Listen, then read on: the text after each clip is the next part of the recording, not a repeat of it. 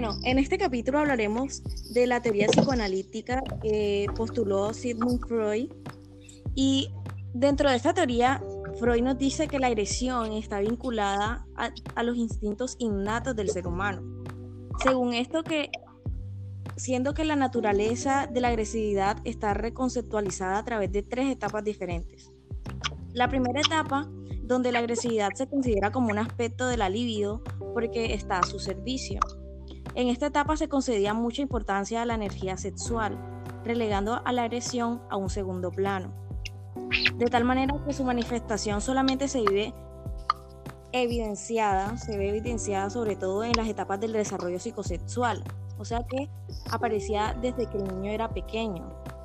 Luego, se produce una independencia entre la agresividad y la libido, definiendo la agresión como un fenómeno reactivo. Y la tercera etapa se entiende como que la agresividad es una derivación del instinto de muerte. Dice también que estos impulsos agresivos tienen una base biológica, mientras que las inhibiciones se desarrollan durante la infancia como resultado de la resolución del complejo de Edipo, de formación o la conciencia. En su teoría del instinto dual y antagónico, Freud propone que la conducta del individuo se maneja por dos fuerzas básicas, que son el instinto de vida, que es Eros, y el instinto de muerte, que es Thanatos. Este último es considerado como la liberación de las tensiones, o sea, la catarsis. Y la agresividad es como el mecanismo que permite reducir la tensión y que garantiza con su manifestación el equilibrio intrapsíquico del individuo, lo cual significa que la agresión es la proyección hacia afuera de los instintos de muerte. Pues tomando este punto de vista, podríamos decir que la agresión es un rasgo inevitable de la conducta humana y que está fuera del control del individuo. O sea que se trata de una fuerza interna cuya energía no expresada se transforma en un mecanismo autodestructivo para el sujeto en forma de suicidio o masoquismo. Eh, pero Shaila, o sea, eso del suicidio y del masoquismo en la época en que se propuso esa teoría no resultó controversial para las personas, para los teóricos que en ese momento también estaban estudiando la agresividad. Totalmente. Freud creó una controversia gigante dentro de sus seguidores y hubieron demasiadas posturas discrepantes entre, entre las cuales se destacan tres que voy a, a, nombrar ahora mismo. La primera posición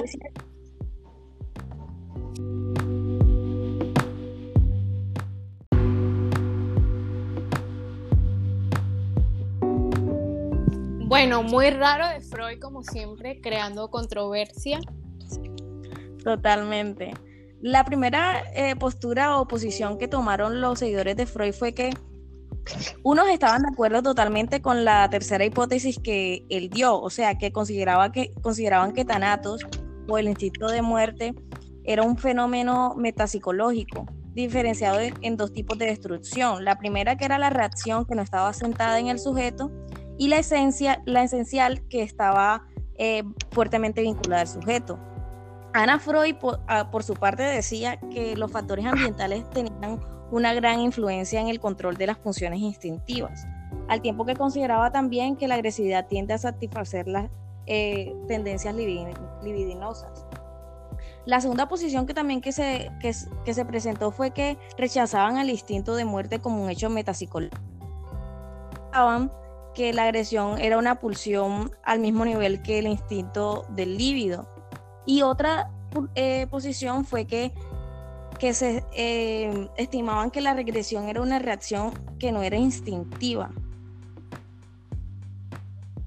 Chay, pero, o sea, seamos claras, actualmente o en la actualidad, realmente, ¿qué, o sea, ¿qué fundamentos tiene esa teoría o qué tanto realmente como psicólogos o como psicólogos en formación usamos esa teoría a la hora de la perspectiva de la agresión?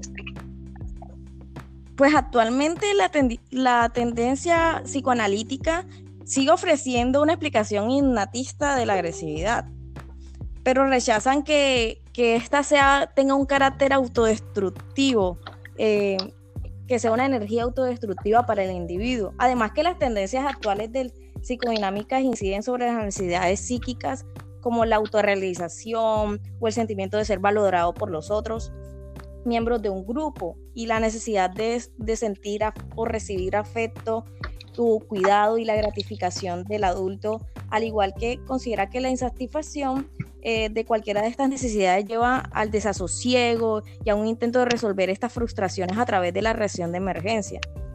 Y aunque puede que hayan muchas objeciones y críticas eh, sobre esta teoría y que aún sigue recibiendo y recibió en su momento, ha jugado un papel sumamente importante en la comprensión de la agresividad, ya base para de, de que la frustración, agresión, de la que hablará, se hablará en el próximo capítulo. Mm,